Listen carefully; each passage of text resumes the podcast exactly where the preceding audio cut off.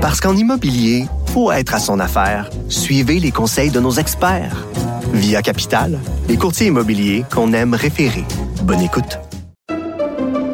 Pendant que votre attention est centrée sur vos urgences du matin, vos réunions d'affaires du midi, votre retour à la maison ou votre emploi du soir, celle de Desjardins Entreprises est centrée sur plus de 400 000 entreprises à toute heure du jour. Grâce à notre connaissance des secteurs d'activité et à notre accompagnement spécialisé, nous aidons les entrepreneurs à relever chaque défi pour qu'ils puissent rester centrés sur ce qui compte, le développement de leur entreprise.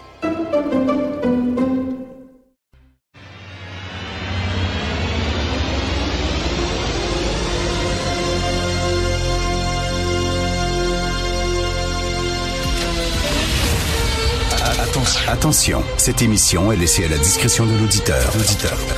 Les propos et les opinions peuvent choquer. Peuvent choquer. Oreilles sensibles s'abstenir.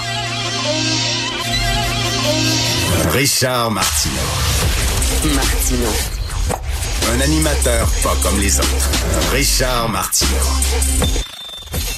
Merci les amis, merci d'être fidèles à Cube. J'écoute des séries québécoises, bien sûr, comme X13 sur Illico, mais j'écoute aussi des séries étrangères et américaines. Et il y en a une que j'écoute sur Prime Video euh, qui s'intitule Expats.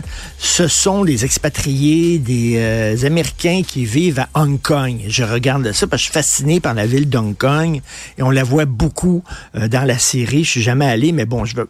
Mais tout ça parce que il y, a, Nicole Kidman qui joue là-dedans. Elle est tellement refaite.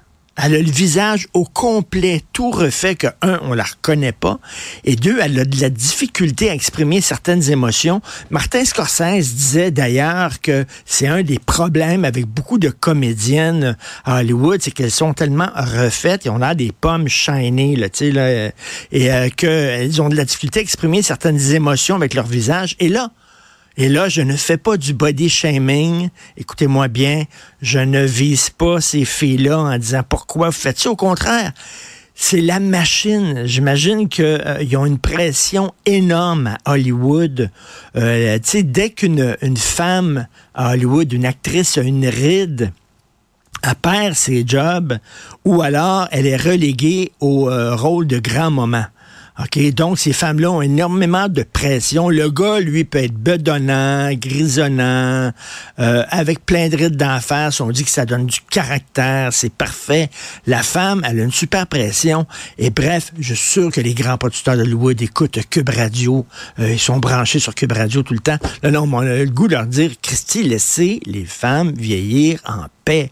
Et c'est pas parce qu'une femme a quelques rides que soudainement, elle ne pourrait pas être la comédienne principale d'une série. On peut avoir des rides et être sexy. Et on peut aussi être euh, avoir le premier rôle d'une série sans nécessairement être sexy aussi. C'est pas ce qu'on demande tout le temps de tous les hommes. Bref. Euh, Madame euh, Valérie Plante dit tout va bien dans le village gay, il a aucun problème, la situation s'améliore. Alors, hier à LCN, il y avait un agent immobilier qui travaille dans le village où on est actuellement les locaux de Cube. Il s'appelle Younes El Moustir et il dit, ça va pas bien pantoute, là. Moi, je suis là dans le village à longueur de jour, elle dit n'importe Et d'ailleurs, il y a une étude qui a été faite par la firme Raymond Chabot Grant Thornton qui affirme que 93% des résidents du village ne se sentent pas en sécurité et 87% trouvent que les rues sont trop sales. Ça va pas bien. Mais la mairesse a dit non, non, non, tout va bien, tout est correct, ça s'est amélioré de façon incroyable. Absolument pas. Plus tard, on va parler euh, dans l'émission euh, à des gens euh, qui se promènent avec une roulotte et qui viennent en aide justement aux itinérants, aux toxicomanes, qui leur donnent, entre autres, de la, de la, soupe chaude, du réconfort et tout ça. Et ils vont nous dire, eux autres, que la situation sur le terrain est pas tellement mieux. Et on peut lire aussi des reportages sur l'allée du crack, qui est dans le quartier de la culture. euh, une genre de ruelle où c'est vraiment hallucinant. Ça ressemble à ce qui se passe à Vancouver. Donc, elle est complètement déconnectée. Et les gens qui disent, d'ailleurs, parlant de déconnecter, les gens qui disent, il n'y a, a, pas vraiment de problème avec les demandeurs d'asile. Et puis, bon, on est alarmiste au Québec. C'est ce que Pablo Rodriguez du Parti libéral du Canada disait. Euh, on est catastrophiste. on, on, sort les quatre ministres qui disent, on a atteint le point de rupture. Ben non, vous exagérez. Ça n'a pas de bon sens. Alors, dans la région de Québec, à Sainte-Foy et à Sillery, il y a 150 élèves du primaire qui ont dû être déplacés dans des écoles euh, de Cap-Rouge ou de l'ancienne Lorette. Pourquoi? parce que à cause de la capacité d'accueil, il y a trop d'immigrants, il y a beaucoup d'immigrants qui arrivent, on ne sait pas les accueillir, on ne sait même pas où les loger. Donc, euh, il manque d'écoles, il manque de classes pour répondre à la demande. Et on dit c'est vraiment grave. Ça, c'est une des régions du Québec. Il y en a plein et là, on ne blâme pas. Les immigrants, c'est pas ça, mais tu sais, à un moment donné, l'immigration massive, il faut respecter la capacité d'accueil. Et là, oui, c'est vrai qu'on a atteint un point de rupture au Québec et on peut parler de ça. On peut en parler sans se faire taxer d'être xénophobe, intolérant, anti-immigrant. Ce que, entre autres, QS euh, dit souvent, hein, Québec solidaire, je lisais sur X, anciennement Twitter, euh, Ruba Gazal qui écrit, a dit, enfin, après la semaine dernière où on a entendu des choses épouvantables sur les immigrants euh, par des ministres de la CAQ et des chroniqueurs et tout ça, enfin, là, on va avoir un discours qui est beaucoup plus responsable, beaucoup plus nuancé. Euh, elle parle de son porte-parole en immigration à QS, Guillaume Clich-Rivard, a dit, il y a un discours beaucoup plus nuancé. Ah oui? C'est pas lui qui disait que c'était tellement épouvantable la façon dont on traite les immigrants qu'il va y avoir bientôt des déportations massives. Il a dit ça. Il a dit, on va prendre des immigrants, on va les mettre dans les autobus, puis on va les déporter. Complètement fou. Il n'y a jamais été question de ça, absolument pas. Il n'y a jamais des gens qui remettent en question euh, l'aide aux immigrants et tout ça. Ce qu'on remet en question, c'est les seuils d'immigration. Et là, QS dit, enfin, on va avoir là, un discours qui est logique et qui est, qui est nuancé. C'est pas nuancé, pas en tout le discours de QS. Euh, dans Le Devoir, on peut lire un texte sur Phoenix. Écoutez, ça date de 2016. Le système de paix des fonctionnaires Phoenix, on le sait que c'est le foutu bordel. Ça a été commandé par Stephen Harper à la firme IBM. Ça a été implanté par le gouvernement libéral de Justin Trudeau en 2016 et depuis ce temps-là, ce système-là ne fonctionne pas. C'est des dizaines de milliers de fonctionnaires qui ont des problèmes et dans le devoir, on raconte l'histoire d'une femme qui ne peut pas prendre sa retraite à cause de Phoenix. C'est une, fonctionnaire du système fédéral. Elle dit que le système de paix Phoenix s'acharne sur elle.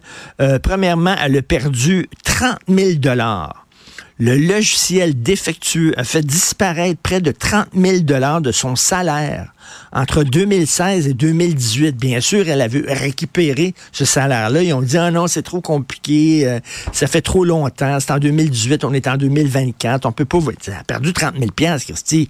Et là, non seulement ça, mais là, son, son, son employeur, c'est-à-dire le gouvernement euh, du Canada, lui euh, demande 12 500 40 dollars et 44 sous 12 540 dollars et 44 sous euh, en disant qu'ils l'ont trop payé. Bref, ce système-là déraille. Elle est vraiment au bout du rouleau.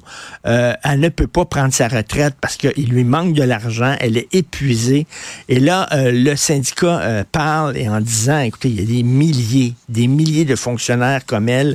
C'est depuis 2016. Et je rappelle, hein, je rappelle que ce Christie de logiciel-là défectueux avait été utilisé par le Australie et ça a été un des plus gros scandales euh, des services publics de l'histoire de l'Australie. Ils ont eu tellement de problèmes avec le crise de logiciel qu'ils l'ont pris puis qu'ils l'ont jeté aux poubelles. Et nous, on savait ça.